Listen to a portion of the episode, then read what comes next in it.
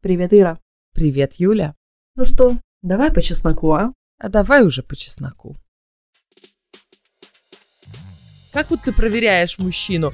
Он просто пацан, который хочет с девчонками потусить? Или он готов с нами про разрывы, не знаю, влагалище разговаривать? Вот как ты знаешь?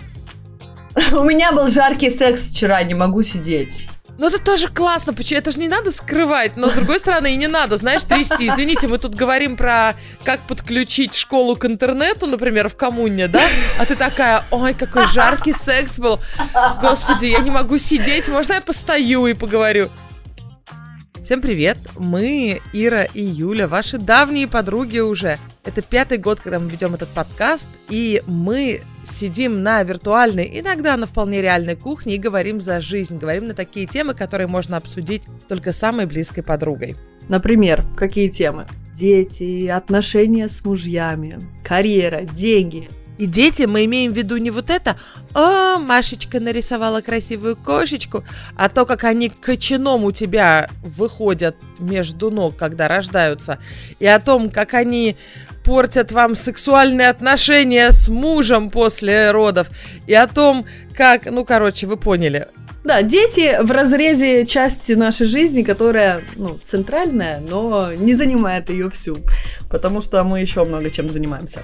Например, я, Юля, работаю стилистом и помогаю своим клиенткам покупать меньше, но лучше. Я обожаю моду и стиль, но также топлю и за осознанное потребление, экологичность и то, чтобы все просто кайфовали от одежды. А еще я веду YouTube канал про моду и стиль, телеграм-канал и, конечно же, Инстаграм. А я Ира, я вожу экскурсии по Стокгольму, веду YouTube-канал про Стокгольм, и я также помогаю малым предпринимателям продвигаться в соцсетях и продавать свои услуги. Во-первых, дорогие наши, мы в последнее время постоянно косячили с публикацией поста, который связан с эпизодом. А все было потому, что у нас фоток не было новых. Не было. Мы уже там постили фотки двухлетней давности, где мы еще молодые и худые, бездетные. Ну ладно, не двухлетние, иногда и пятилетние ну, ладно, туда не прям залетали. худые, как бы. Короче, нам было уже стыдно, поэтому мы вчера наконец-то с Ирой сходили на фотосессию, и поэтому опубликуем в Инстаграме посты, которые мы вам задолжали, и вы супер welcome все равно обсудить эпизоды, которые вот последние два были, которые остались у нас не обсуженные, странное слово. Вообще, Юль, главное правило как бы блохера лучше как получится, чем вообще нет. Ну, имеется в виду блогера, mm-hmm. скажем так, у кого маленькие дети, вообще скоро 40. Ну, то есть, э, если тебе 20 лет, и у тебя блог — это твоя единственная карьера, да, тут с тебя взятки как бы выше, и, пожалуйста, красивенький визуал выдавай. И попу показывай. И попу показывай, но это не обязательно, ну, желательно. Ну, правда, есть определенные требования к контенту. Come on, я думаю, наши подписчики, не то, что это не было бы неуважение к ним, но если бы мы просто красивую, не знаю, цветочек бы повесили, ну просто интерьер нашего дома, я уверена, все бы обрадовались и просто начали комментировать этот эпизод под этой фотографией. То есть мы реально просто с тобой немножко... Тупанули за... мы, да, тупанули. Не то, что тупанули, да. а... Ну мы исправимся, мы исправимся. О боже, да, у нас теперь есть э, фоточки, где мы валяемся на полу в метро, ну почти валяемся. Валяемся на детской площадке. Мне нравятся такие фотки, где мы не просто, знаешь, стоим, улыбаемся, обнимаемся, а где делаем что-то неожиданное, ну условно, вверх ногами лечь в метро, да, вот такое. Ну, я думаю, вы догадались, кто это лег из нас двоих, да? Да ладно, я там не сильно и легла, я просто легла на скамейку. Но хотелось, хотелось, да, хотелось что-нибудь такое вытворить. Так что, короче, с этого дня мы прямо будем очень последовательными. Так, это мы проговорили. Еще какие у нас объявления? Юлька, я хотела вот что предложить. Помнишь, пару лет назад, а это было уже очень долго, мы объявляли такой сборный вопрос-ответ, где люди нам аудио присылали вопросы, и мы их потом вставляли в эпизод. Да. Мне кажется, пора повторить. Давайте делаем так. Мы под этим эпизодом дадим мой телеграм, но только на недельку, потом я его сотру. То есть, если вы этот эпизод слушаете, он уже позже недели, уже поздно посылать, значит, что нужно сделать? Задать нам вопрос, который вы хотите, чтобы мы обсудили, но должен быть конкретно, не просто поговорите про там материнство, а конкретно, какой у вас там бюджет с мужем, ну, в смысле, как вы ведете бюджет, или как сделать, вот мама моя говорит то, а я не знаю, что-нибудь такое жизненное. Вот вы пришли к подругам на кухню, девчата, или там, э, ну, вы не обязаны быть девчонкой, да, это мы девчонки. Девчата, вот такая фигня, помогите разобраться. И очень важно, вы ваш вопрос дублируете письменно, не обязательно слово в слово, примерно, чтобы я видела, могла ориентироваться между сообщениями, где какой аудиофайл. И записываете еще голосом. То есть сообщение, которое отдельное, которое мы сможем использовать, это, например, вы мне пишете, Ира, привет, вот мой вопрос, текстом его пишете, и потом записываете еще аудиофайл, который мы скачаем и вставим в эпизод. Очень важно и то, и то. Просто аудиофайл, я не смогу ориентироваться, где какой вопрос, я просто его сотру, не буду его использовать. Просто текст, а нам нужен ваш голос, чтобы он в эфире появился. Поэтому, пожалуйста, и текстом, и аудио. Спасибо. И желательно паузы выдерживать до того, как вы начинаете записывать, и после того, как вы закончили записывать, чтобы было где резать. Спасибо большое. Супер, отличную инструкцию дала. Мы не уверены, что этот эпизод выйдет следующим. Возможно, его займет чуть больше времени монтировать, но э, он выйдет, э, скорее всего, через две недели. Так, Юля, что там тебя в э, эксплуатируемые патриархатом сирийские женщины записали в, в Инстаграме, да? Да. Рассказывай. Да. Понимаешь, вот просто мега драма. Я буквально без зазрения совести рассказала тут, как мы ездили в гости к моим родственникам сирийским в, в Ребру что мы там делали, какие у них традиции, рассказала о тех традициях, которые меня особенно иногда вымораживают, но я уже привыкла. И тут пришли некоторые люди, ну, их было, ну, определенное количество, которые начали мне прямо доказывать, Юля, вы просто, ну, вас газлайтят, вы живете под патриархальным гнетом и сами этого не замечаете, потому что это ужасно и зашкварно пытаться подстроиться под культуру, которая возвращает женщину на кухню. И я такая, что? Во-первых, я сказала, что мы в гостях. Я нигде не сказала, что мой муж... А, кстати, я проговорю, что особенно, что многих возмутило, я рассказала, что часто получается так, социализация после общего ужина происходит у мужчин и женщин отдельно. То есть девчонки собрались там на диване, труд за свое, и пацаны вышли на балкончик покурить там кальянчик, все дела, тоже говорят сами между собой, и редко так получается, что одна женщина такая пошла с ними и тоже там тусит. Ну, это можно, никто тебя оттуда не выкинет, но это как бы так, я даже не знаю, как это объяснить. Это так принято. И мне сначала это казалось очень странным. То есть, в смысле, эм, типа, если в комнате сидят одни мужчины, и это странно, что я такая одна женщина вдруг там восседаю и, ну, как бы пытаюсь вклиниться в их разговор или что. Но потом я поняла, что это настолько как-то естественно происходит, и мне и правда интереснее пойти потусить с женщинами. Но какое-то время, да, заняло это принятие. Мне тоже это казалось очень старомодным, патриархальным и еще непонятно каким. Но на самом деле это вообще не проблема. То есть одно дело, если бы я каждый день в своем доме должна была куда-то там выйти, но когда это большая компания, это иногда, это когда мы у кого-то в гостях, ну, принято у них так, ну, принято, ну и все. Мне не сложно. Блин, слушай, вот помнишь, я не знаю, как у вас, ребят, было, но у нас было так, после застолий. Знаешь, там, в 90-е, в нулевые. Значит, длинный стол, все сидят в перемешку, мальчики, девочки, конечно. А потом мальчики продолжают пить и есть, им сдвигают всю еду на один конец, а девочкам накрывают уже чай. Мальчики потом тоже подтягиваются. Понятно, что нет никакого деления по, прям строго по половому признаку, но оно так получается. Мальчики труд продолжают за какой-то футбол, а мы сидим уже и чаечек, значит, с тортиком на другой стороне стола. И да, мне лично это очень странно. Но если я еду в гости, и там вот так вот я не буду им говорить, Ой, а что это за патриархат у вас такой нахрен? А что за фи... А что это такое? А почему мужчины все там? А ну-ка давайте перемешаемся, у нас тут э, равноправие. Знаете, в Швеции так не живут. Да, в Швеции так не делают. А давайте, мужики, перемешайтесь каждый второй быстро на сторону с чаем пересядьте. Ай-яй-яй-яй-яй-яй. Да, на шведских свадьбах даже садят э, мальчик-девочка, мальчик-девочка часто. И мне предложили объяснить своим родственникам, что в Швеции в 2023 году так не живут. То, что садят мальчик-девочка, мальчик-девочка, это простой этикет э, западно, условно, там, европейской культуры. Я просто в других культурах в этикете не шарю. Но это на Нобелевском банкете, это всегда так, мальчик-девочка, мальчик-девочка, у тебя есть пара за столом, с которым ты должен общаться. Это, кстати, ни в коем случае не твой муж, всегда вас рассадят, и это не может быть твой парень, если вы встречаетесь дольше года. Я не помню, там правила, короче. То есть, если вы недавно встречаетесь, еще мало друг друга знаете, тогда можно. Но имеется в виду, что вы пришли не миловаться. Миловаться вы дома будете. Вы пришли общаться, социализироваться. А если вы под столом там друг друга ножкой потрете, это можно? Конечно, потому что случайно можно потереть соседа и вообще разнообразить свою жизнь.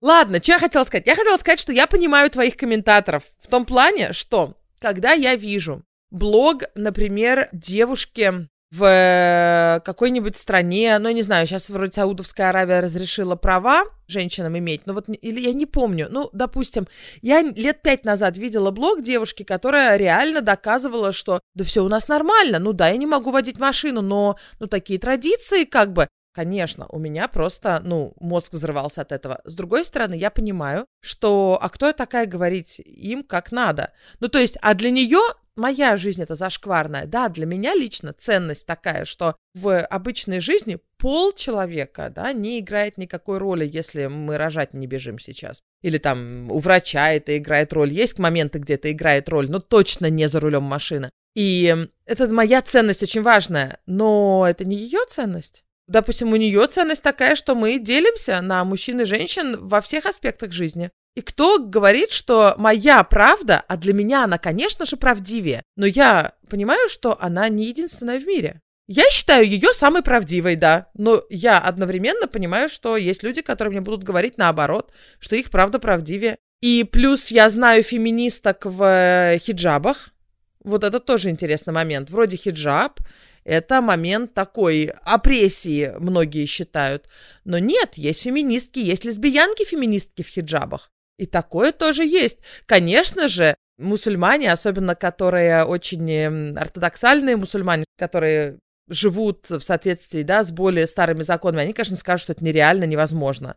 Но кто сказал, что новые течения, вот кто скажет женщине, которая лесбиянка, мусульманка в платке, которая верит в Мухаммада и которая считает себя мусульманкой и молится, да, она просто верит, что Бог любит ее такой, какая она есть, пока она исполняет какие-то, ну вот общечеловеческие такие моменты. И то, что любовь там, условно, самое главное, она может любить кого хочет, да? И кто ей скажет, что ее правда неправдивая? Но одновременно меня очень, да, удивляет, когда я вижу человека, который говорит, что да, я не могу на 70 километров отъезжать от моего города, но у нас просто такие правила в нашей стране.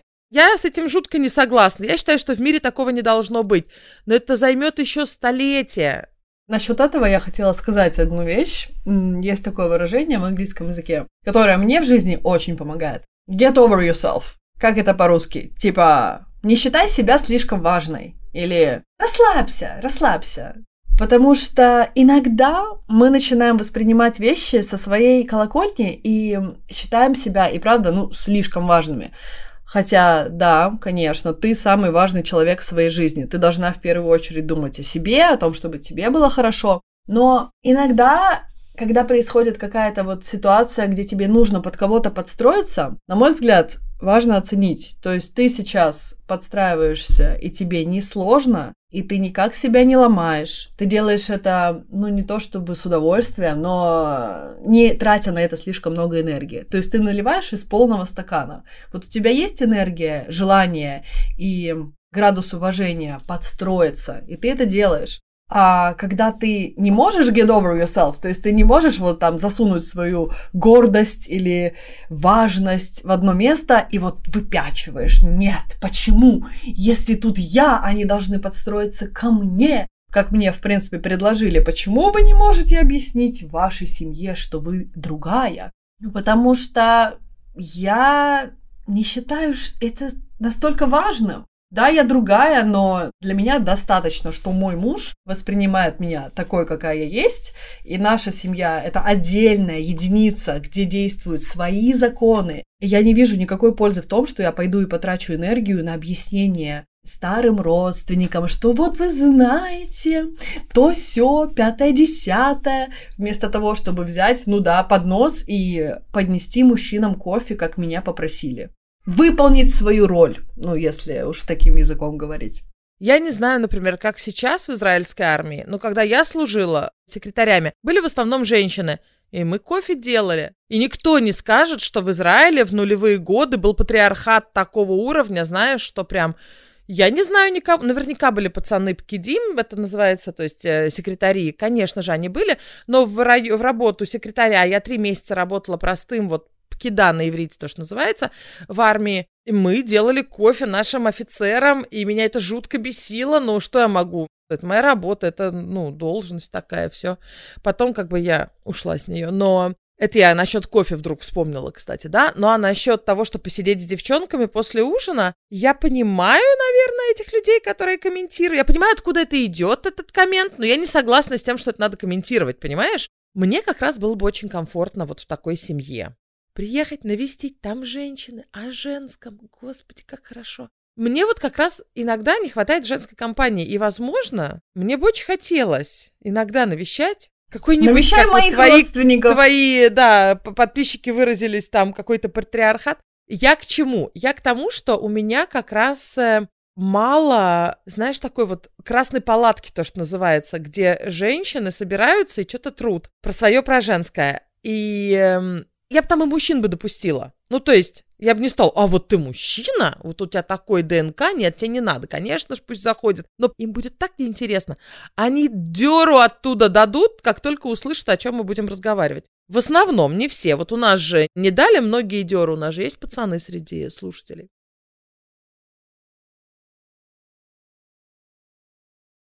Знаешь, что я хотела еще сказать? Помнишь, мы с тобой пару лет назад до пандемии думали делать э, поездки такие, как девичники? звать девчонок в Стокгольм, ты будешь им там шопинг делать, я экскурсии, мы там фотосессию будем делать. Ну, короче, так, на 3-4-5 дней собрать женскую группу в классном отеле и веселить их. И это будет и заработок, uh-huh. ну, это как продукт, да, и офигенное веселье. И всем классно, короче.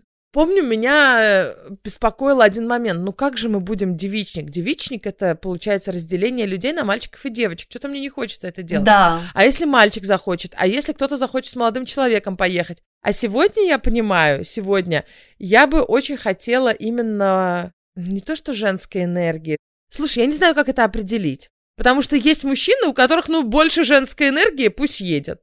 Это называется, знаешь как, когда ты совсем не фильтруешь базар. Ну вот совсем. Я все-таки о каких-то темах при мужчинах не стала бы говорить. Во-первых, потому что им будет неинтересно, а во-вторых, ну, может быть, это слишком как бы личное.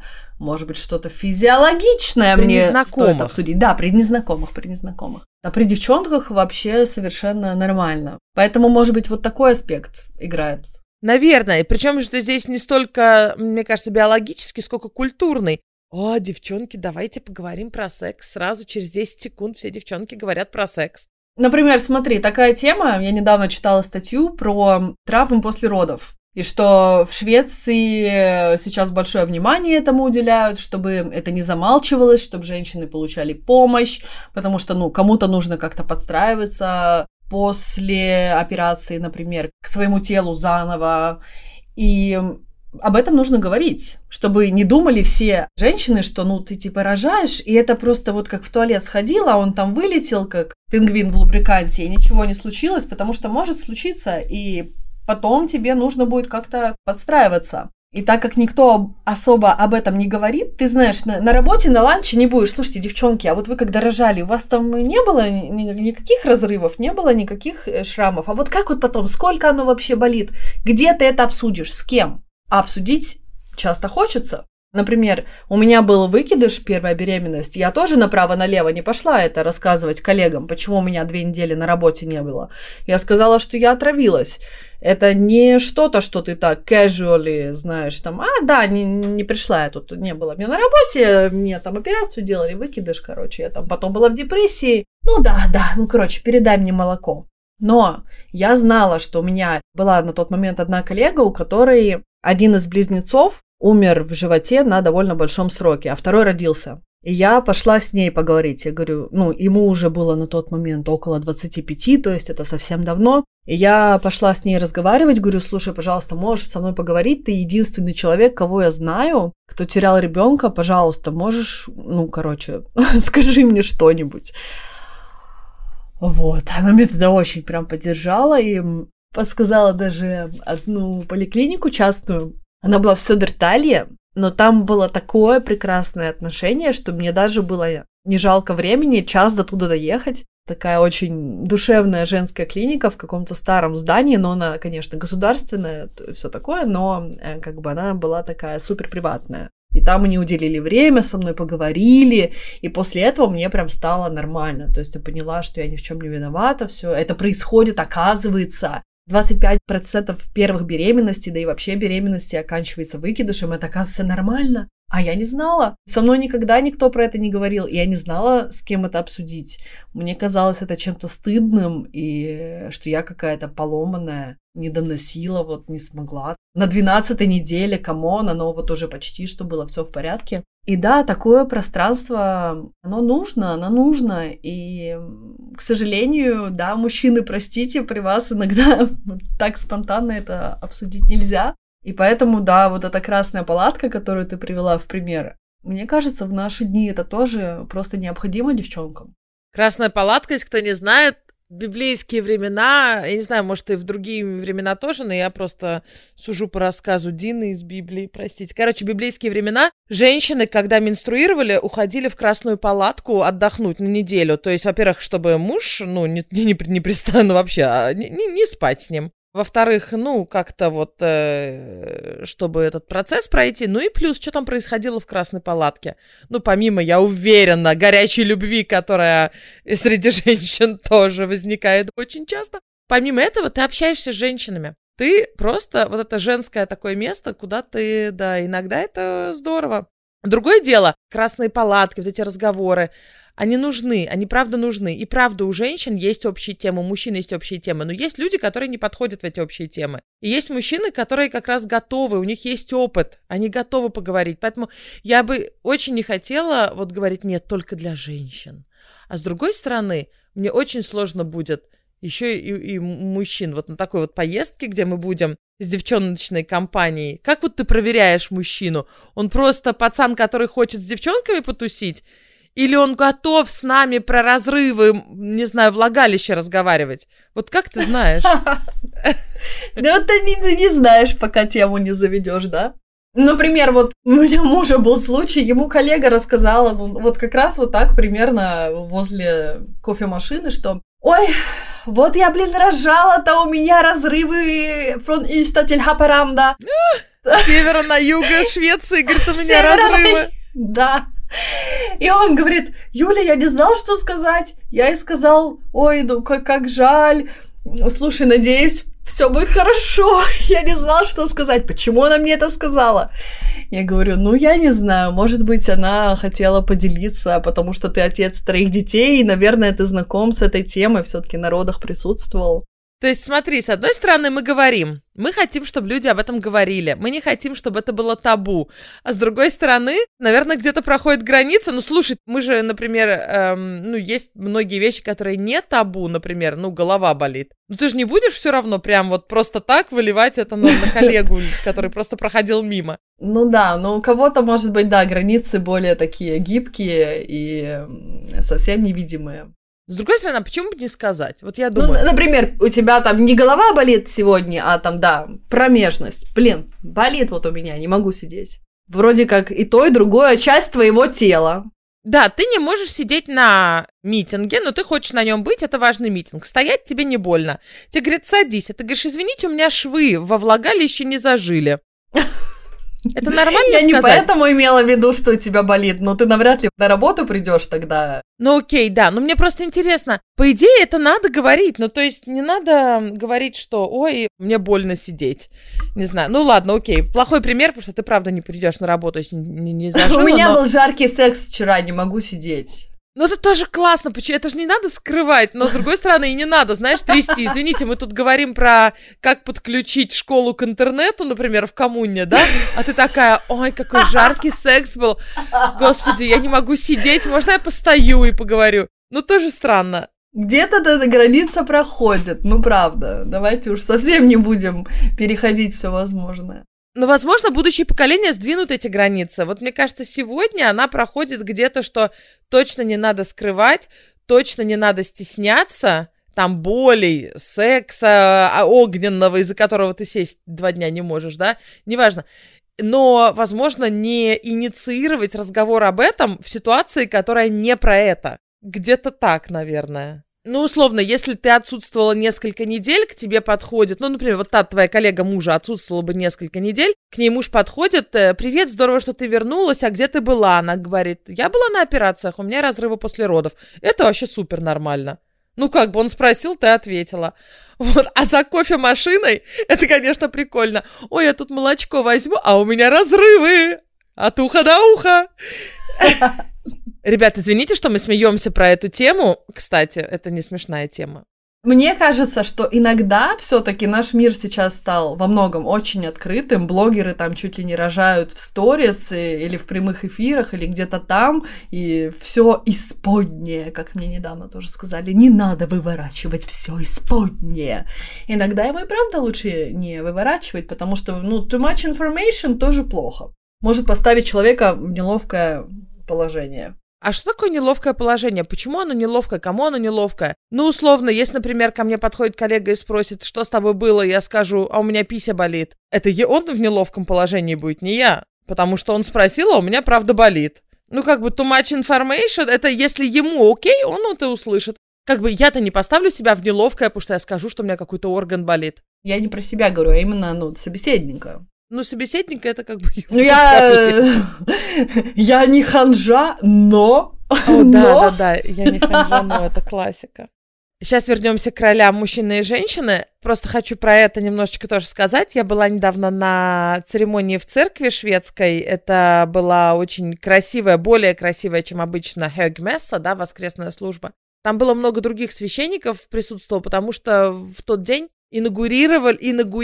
Инаугурировали. Да, вот оно самое. Новых священников. И, соответственно, пришли коллеги, друзья поддержать. И то, что мужчины и женщины, священники, и то, что в Упсале епископ женщина, а раньше и архиепископ в Швеции была женщина, сейчас с прошлого года мужчина, многих это очень сильно тригануло. Я не знала, что у меня в э, блоге еще есть люди, которые не знают, что женщина может быть священницей, что она может быть замужем за кем угодно, за, не знаю, татуировщиком, и, э, ну, то есть это никак не связано с... Это просто работа. За гробовщиком. Да, и, и ты можешь сменить пол и остаться священником, ты можешь э, выйти замуж э, за, ну, условно, однополый брак, да, ты можешь выйти, создать себе семью, да, и все равно будешь священником. То есть два священника, мальчика, да, могут жениться, две девочки-священницы могут жениться в церкви.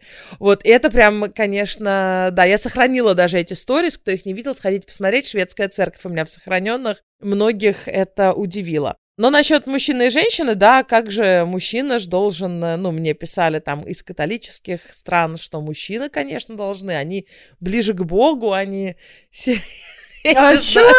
Я тебе клянусь, писали. Каким образом они ближе к Богу? Ну, иначе Бог бы не дал бы мужчинам, только мужчинам быть священником. Папа Римский был бы женщиной, если бы женщины такие же были Была бы. бы мама римская. Я вот, знаешь, эту лапшу с ушей снимаю, снимаю, снимаю, снимаю. Понимаю, что мой контент очень важный. Мой блог важный.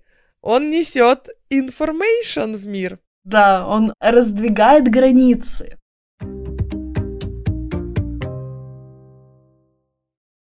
Что ты хотела сказать? Про разделение ролей. Я об этом тоже, знаешь, так и не сильно рассказываю, потому что не ровен час будет опять какой-то дикий срач. Если вдруг люди не так поймут. Хорошо все-таки говорить про такие темы, когда у тебя есть время об этом поговорить, а не в сторис там впихивать. Да, разделение ролей. Мы недавно говорили об этом э, с Джаком. У нас в семье они довольно четко разделены. То есть у нас есть Папа это папа, мужчина, мама это мама, женщина, есть какие-то чисто мужские вещи, есть какие-то чисто женские. А дети это дети. И везде проходит какая-то определенная граница. И сначала для меня было это довольно тяжело понять. Мне казалось, что семья, она должна быть каким-то фьюженом, сгустком энергии, где все вот вместе, мы там варимся, мы одно целое. Но по факту, как оказалось, намного легче, когда я какие-то вещи, правда, отпустила, как вот это мужское, он об этом думает, я об этом не думаю, я это даже не решаю,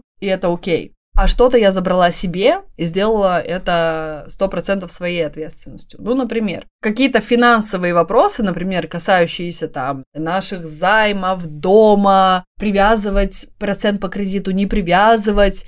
Да, я не говорю, что я такая типа, а там вообще там я просто девочка, я хочу платье, я ничего не по это, это не знаю. Но мой муж, объективно, он всегда читает новости, он в курсе всех политических событий, он э, читает экономические там всякие издания. То есть он, как правило, знает о том, что происходит в мире и может предположить, как оно будет раньше, чем я. Так это не связано с тем, что он мужчина же, просто потому что он такая личность. Ну, да, но он считает, что как бы это мужское дело, вот прямо держать руку на пульсе и пусть знать, считает, что считает. происходит, чтобы семья не пострадала из-за того, что вдруг начнется кризис, а ты не подготовлен.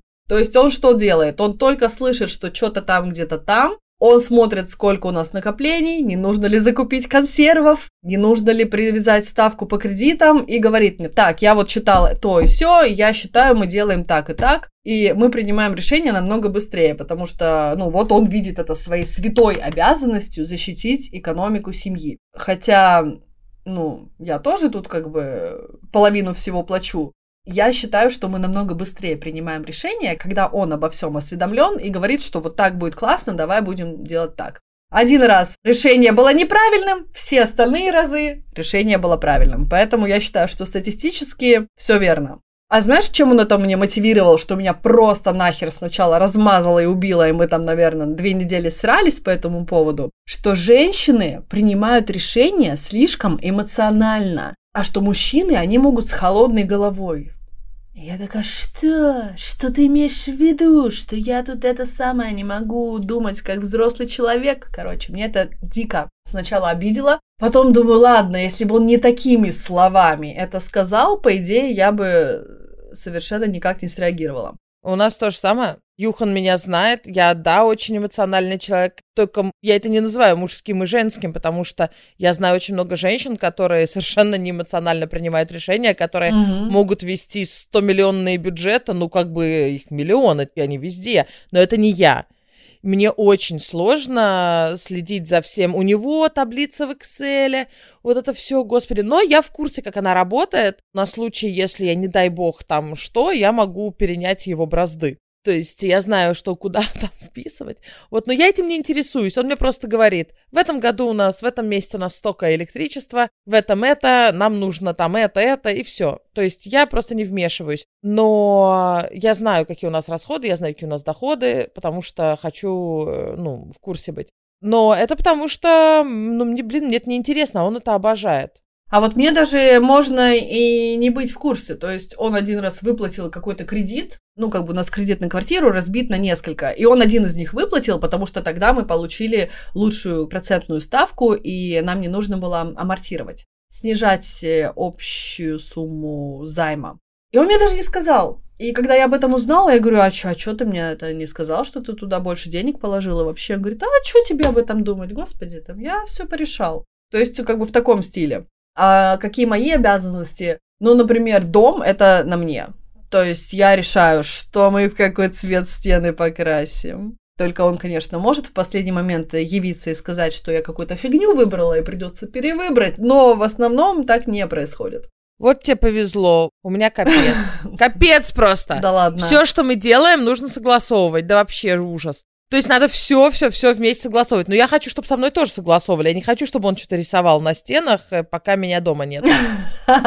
Но и я должна согласовывать. И мы капец уже не можем доделать ничего. Вот то, что ты говоришь, да. Ну, опять же, Тебе это нравится, это как бы фишка твоя, поэтому, конечно же, я бы, если бы я с тобой жила, я бы на тебя больше полагалась, если бы я была твоим мужем. Но нам очень сложно принимать такие решения, потому что у нас очень разное видение того, как красиво, и в результате живем как никто. То есть мы оба считаем, что некрасиво и надо улучшить. Уж лучше бы просто один сделал, как он. Мы не можем договориться, потому что, э, да, надо все через друг друга провести и посоветоваться. Один раз Юхан, значит, просто взбесился по-хорошему, как он умеет. Сделал крышу. И сделал на свой вкус. По-моему, это ужасно, но это работает.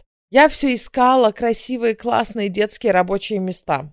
Ну, не икейские, чтобы покупать, а что-нибудь такое классненькое. И очень долго искала. И все, что я предлагала, то, то детям не нравится, то ему не нравится. Короче, пока меня не было, я была там где-то в Лондоне. Он детей в охапку взял, поехал в Икею, выбрал каждому по столу, приехал и все, и все собрал. Это некрасиво. Ну, как бы это так себе. Но у них есть рабочие места, а я до сих пор, понимаешь, выбираю. У нас, к сожалению, вот так вот, да. Никому не советую выходить замуж за Юхана. Это, это плохо. Угу. Он, он хочет иметь свое мнение. Он хочет шкаф с виски в большой комнате. Короче, со стеклянными дверцами. Угу.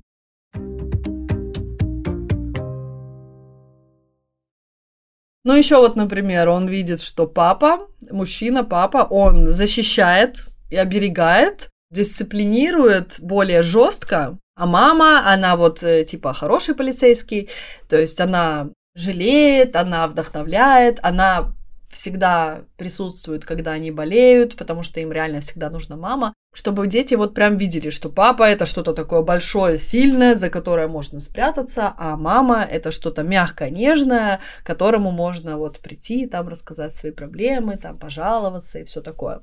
Вот интересно, у Юхана нету такой системы в голове, потому что у них наоборот у родителей. Мать, блин, она правит балом. Ну, сегодня уже, наверное, нет, но человек, которая как бы составляла многомиллионные контракты в Китаях, в, где угодно, она очень sharp и очень быстро все вот так вот соображает и всегда в курсе всего. А папа больше такой, ну хорошо. Вот как раз у Юхана другая система мира, понимаешь? Он видел другое. Поэтому он, блин, хочет свое мнение, чтобы я услышала, когда я полки вижу.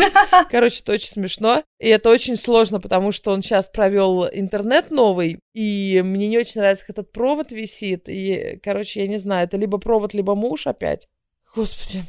У разделения есть огромное количество плюсов. Мне правда сложно было бы, если он бы сказал, вот, ты женщина, будь мягкой. Наверное, изначально я бы за него замуж не вышла, потому что я не мягкая, пусть ищет себя мягкую. Но разделение, вот, например, разделение у нас есть одно четкое, и это я обожаю. То, что он убирает на кухне. Я к кухне не притрагиваюсь, все он. И мы знаем, что просто я ничего не делаю, он все делает, а ванную все я. И это очень удобно, супер удобно. Понимаешь, о чем я? Да. Но у нас тоже такие бытовые есть разделения. Я, например, к мусору никогда не притрагиваюсь и никаким стоком ничего не чищу, ничего там не раскручиваю. Он как-то сказал мне, давай, хочешь тебе покажу, как сделать? Я говорю, еще чего. даже не хочу знать, как это делается. Забудь! Мои волосы там, да, забились, но я их не буду чистить. Простите. Но еще вот такой момент. Джак искренне считает, что женщины были бы счастливее, если бы им общество перестало навязывать, что они должны слишком сильно брать на себя ответственность за какие-то финансовые аспекты семьи, Женщины, они рожают детей. Это очень тяжело, когда ты беременная, когда все эти гормоны, когда тебе еще нужно как-то между там карьерой и беременностью и потом ответственностью за детей. Вот эти все больничные с детьми, когда они ночью болеют, на тебе лежат, а тебе нужно потом что-то встать, на собрание прийти, что-то там выдать. То есть он считает, что общество должно беречь женщин больше, их эмоциональное состояние, и давать им ну, расслабиться и быть просто мамой и женой какое-то время, особенно когда дети маленькие, именно потому, что дети больше от них хотят. Со мной дети себя ведут, и как они ведут себя с ним, это вообще две большие разницы. Со мной они могут орать, реветь, валяться по полу, показывать все свои эмоции, потому что это самое безопасное место для них. Ну, не то чтобы с Джаком место опасное, но с папой они больше типа такие. Ладно, папа. А с мамой, ну, можно сначала покочевряжиться. Я больше энергии в это все вбухиваю, чем он. Он может сказать, они сделали, а мне нужно еще проаргументировать, выслушать какие-то там мини-истерики, и только потом они сделают. Как я вижу по своим подругам, у многих так. Вот, а у нас наоборот, я не знаю, тут надо прям социологический опрос проводить. Я не знаю ни одной семьи, где прям видно, что, знаешь, мама больше, ну, как бы good cop, да, а папа у папы все строго. Почти у всех наоборот. Ладно, так, я, во-первых, скажу, что я, с одной стороны, согласна с Джаком, что, правда, женщин надо перестать э, заставлять там работать. Вообще, навязывать что-то, хочет быть дома, пусть будет дома. Если есть деньги, давайте все радоваться за человека, что она не хочет работать, ей не надо работать. Ну да, потому что сейчас, когда ты домохозяйка, это что-то зашкварное. Ну типа, в смысле? Ты на кухне? Ты дома? Что это? Поэтому навязывание чего бы то ни было, что женщина это мать, это неправильно, что женщина это карьеристка, это неправильно, что женщина должна быть мягкая. Не должна. Ты вот какая то есть, ты сама себе выбираешь. А, кстати, то, что дети не спят, а потом э, тебе надо на работу, так мужчинам же то же самое. То же самое, да, но они первым делом ночью придут к маме и скажут, мама, у меня живот болит, или мама, мне плохо. А, так ты поднимаешь мужа через раз. Юхан не слышит, когда дети поднимаются, поэтому я его просто толкаю. Я говорю, так, вставай, вчера вставала я, сейчас вставай ты. Слышь, Арут, давай, давай, давай, выгоняю из кровати. Ну, может, у меня какое-то материнское сердце, но мне просто, когда, например, еще, еще таким голосом придут ночью. Мама, мне болит голова, мам. Я тут же подскакиваю, и, то есть, я хочу вот быть с ними. Я даже не бужу его, если он не проснулся. Слушай, а если бы ты знала, что Джак точно так же все сделает, как ты, ну, то есть, что он точно так же обнимет и даст лекарства, и поспит с ними, ты бы спокойно спала, наверное, я не знаю. Так он сделает. Он абсолютно вовлеченный отец в этом смысле, и он тоже их пожалеет. Но вот когда они пришли и поныли мама, ну вот у меня включается какая-то биологическая, наверное, там тумблер какой-то биологический у меня в мозгу переключается, и я тут же это... Вот. Но я просто, знаешь, э, что хотела подчеркнуть? Мне кажется, вот из всего, что ты сказала, абсолютно да, Единственное, что женщина должна, она должна себя чувствовать в безопасности, и чтобы с ней была снята всякая ответственность финансовая, когда она беременная и когда она в декрете. Потому что это твоя прямая обязанность думать о твоем ребенке, который пока что еще в тебе, и когда ты только его родила. Да, но не всегда мужем. Ты не всегда с отцом ребенка. Ну, да, ну, то есть беременность да, это не окей. всегда в семье. Ну, по крайней мере, в Швеции общество берет за это ответственность. Имеется в виду, у тебя есть декретные деньги, которые ты можешь взять еще на последних месяцах беременности. Я согласна, когда ты вынашиваешь ребенка, это капец неприкольно еще и работать на последних месяцах. Кому-то да, но большинству нет. И первый год, конечно же, хочется побыть с ребенком. Ну и хотя бы полгода, безусловно. Ну, вот если говорить про разделение ролей, но если мы возьмем обычную семью, как бы, когда ребенок родился в семье, я вижу, что это правильно, если отец берет на себя ответственность и как бы дает матери это время просто вот заботиться о ребенке и быть только мамой, и не думать ни о карьере, ни о деньгах, ни о чем. Так она и так в декрете. Почему он дает? Что значит он дает? Он же ничего не дает. Он просто работает и работает, а ей выплачивается декрет. Ну, чтобы ты вообще не думала, что ты вообще не думала, вообще не знала, что там эта ипотека, что там эти деньги. То есть все окей, все присмотрено, все сделано. Короче, вообще там не парься. Я не уверена, потому что потом он выйдет в декрет. Мне надо ответственность брать за все эти ипотеки? Нет. Пусть берет тот, кому это интересно. Хм, блин, да, слушай, у меня двойные стандарты. Я сейчас поняла, у меня двойные стандарты. Потому что когда Джак тогда вышел в декрет, я взяла на себя ответственность мне это было ок, я эту ответственность абсолютно вывезла, я заработала дофига денег, все было классно, но на самом деле не должна была это делать, потому что он там все предусмотрел, деньги отложил, все было нормально, я вообще, в принципе, могла и не впрягаться. Но у меня вот это, что как так? Я же работаю, а он в декрете, значит, я должна добыть, я должна заколоть мамонта, привести его, сказать, что я тоже могу, еще даже лучше, чем он. Я так выгорела в те 7 месяцев, просто ужасно. Именно потому, что я себя загнала вот этой ответственностью, что раз я одна сейчас в семье работаю, я должна сделать это не хуже, чем он, заработать не меньше, чем он. И показать, что ну я тоже с яйцами. Если он дома с детьми, то я тут это на охоте, такая же крутая охотница. В итоге мне это вышло очень сильно боком.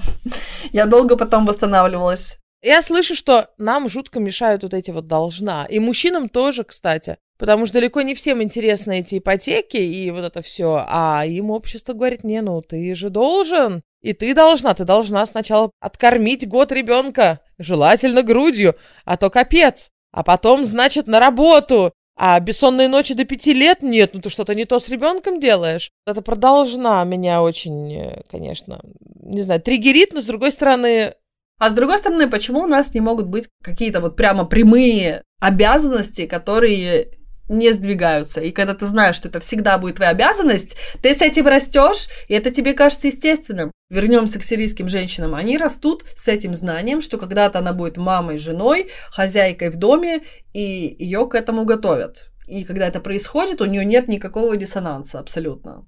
Прекрасно. Если всем хорошо, то все хорошо. Но у нас есть обязанность. У меня есть единственная обязанность, главная. Это защитить э, моих детей и вырастить их комфортно, не обязательно здоровыми ментально.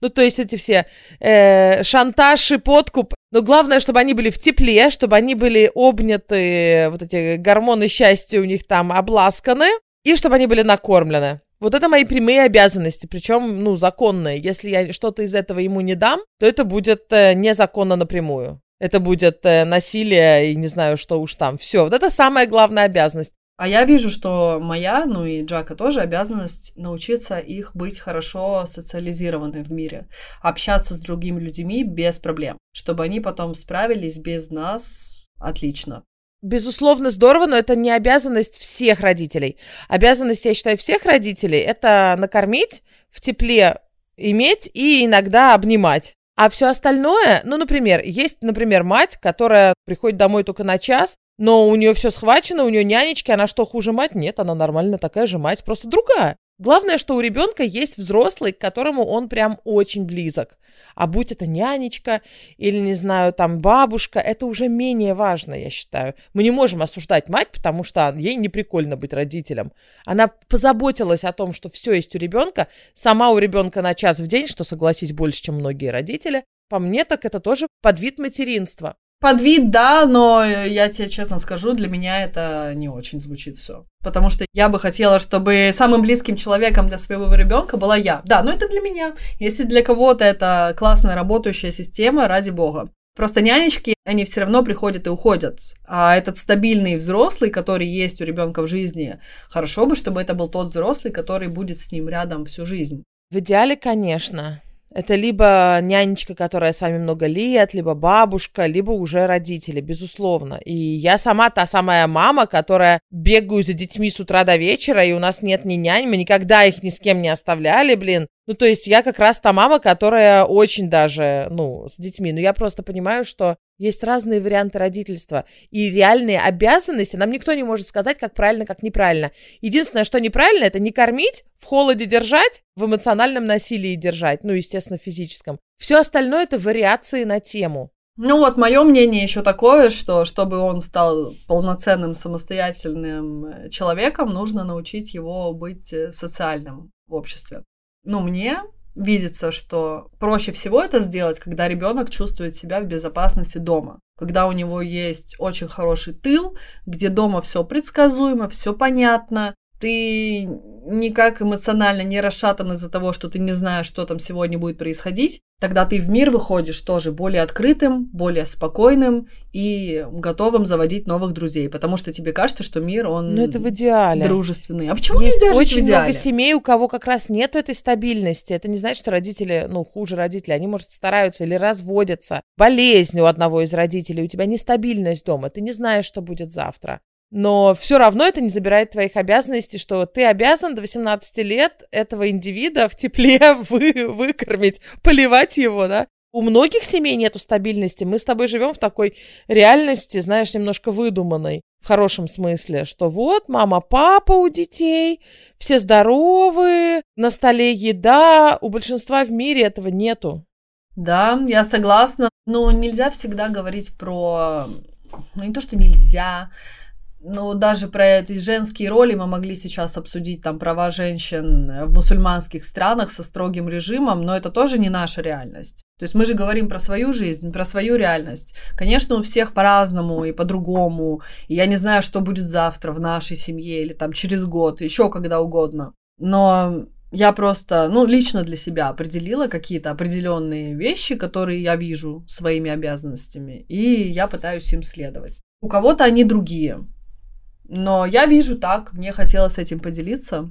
Конечно, да, кому-то это не будет подходить, и кто-то, ну вот я сама выросла в нестабильной семье, но я вижу, что, ну, она могла бы быть более стабильной, если бы родители видели, ну, не оба родителя, у нас такой папа непредсказуемый, нестабильный. Если бы он видел своей обязанностью создать для детей стабильность, она могла бы у нас быть, но как бы он не видел это приоритетом. Я что-то расстроилась сейчас, подумала обо всех детях в мире. Хочется всех уберечь, потому что у них право есть на еду, на тепло, на близкого взрослого. Самое интересное, это даже дети мои знают, их же в школе напичкали этими западными ценностями, что у детей права есть расти вне жестокости, вне да, криков. Что Кошмаром за... там рассказали в школе, Ересь. что тебе бить нельзя. Права. Ужас. А я такая стою с плеткой на входе. Ну чё, двоечники? Серьезно, абсолютно. Я обнимаю Масю, обнимаю, прям обнимаю, а он такой, Мама, а вот знаешь что? Конвенция детей ООН говорит, что, значит, дети... Что он там сказал? Дети должны что-то там расти так-то, так-то, и, и вообще против силы их это нельзя им э, больно делать. Я говорю, я тебе больно, что ли, делаю? Ну ты меня так обнимаешь, что меня задолбало, я хочу в компьютер поиграть. Я говорю, окей, иди, конвенция, блин.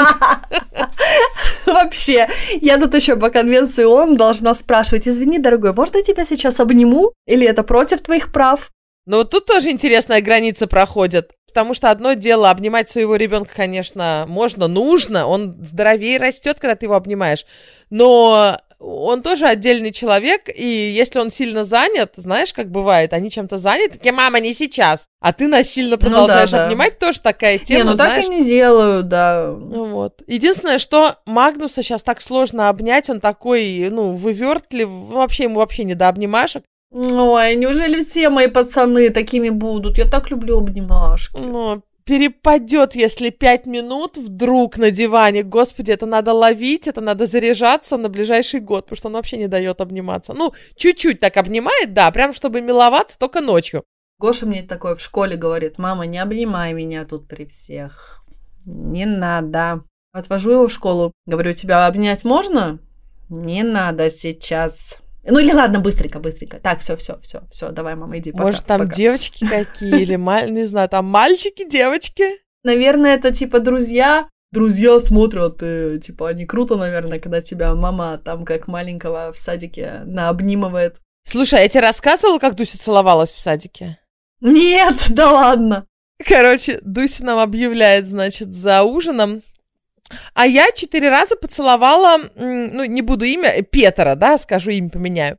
И я, понимаешь, пытаюсь сдержать лицо, не смеяться, конечно, ничего, да. Дусе завтра 6 лет, чтобы вы понимали. Вот ей в день выхода подкаста 6 лет. Я такая, ага, а Алексис что об этом думает? Ой, вот я имя сказала, ну ладно, неважно, пусть будет ага. Алексис уже. Я думаю, это весь садик уже знает, да.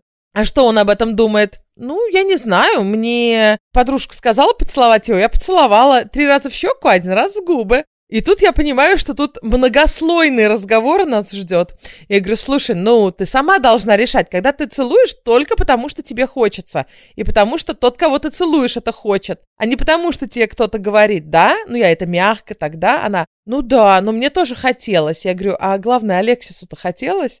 Она говорит, ну, я не уверена. Он в меня не влюблен. В меня, говорит, другой влюблен. У них там, да, уже совсем все, не знаю, что там за группа у них, куда смотрят воспитателя. Она говорит, он не сопротивлялся.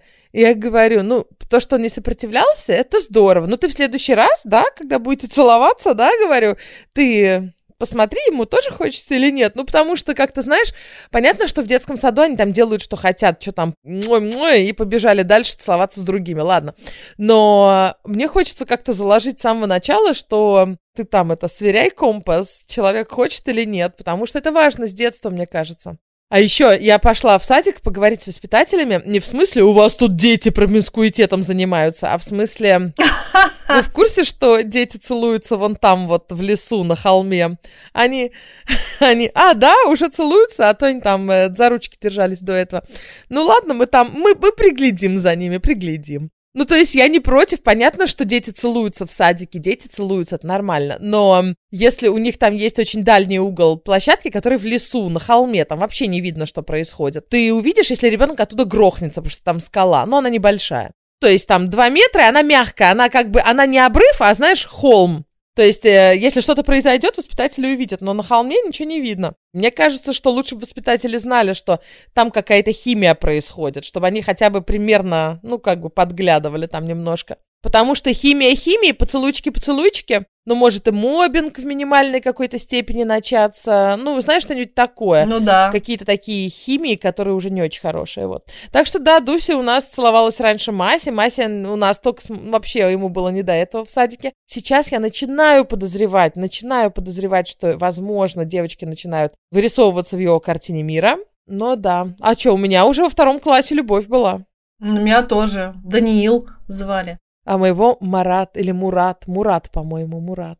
Отличник был у нас. Ой, да, не знаю, по-моему, в Гошиной картины мира девочки пока еще не нарисовались. Он только их там воспринимает как какие-то другие существа. Он сказал тут мне, ну да, у вас у девочек там вместо писи, конечно, попа. Вместо писи попа. Ты откуда знаешь? Он говорит, да, мне тут э, в садике там когда-то летом мне там одна девочка показала, я говорю, а зачем? Ну, не знаю, захотелось ей, показала мне. Я понял, что у а, вас то есть там у вас попа... писи показывали? Ну да, то есть у них тоже там какое-то укромное место было. Так что, мама, я понимаю, что ты всегда так долго в туалете сидишь. Я-то прячусь от них. Слушай, точно, у вас же все мальчики, они только мальчиков видят, но с кузенами, может, в бассейне как-то, нет?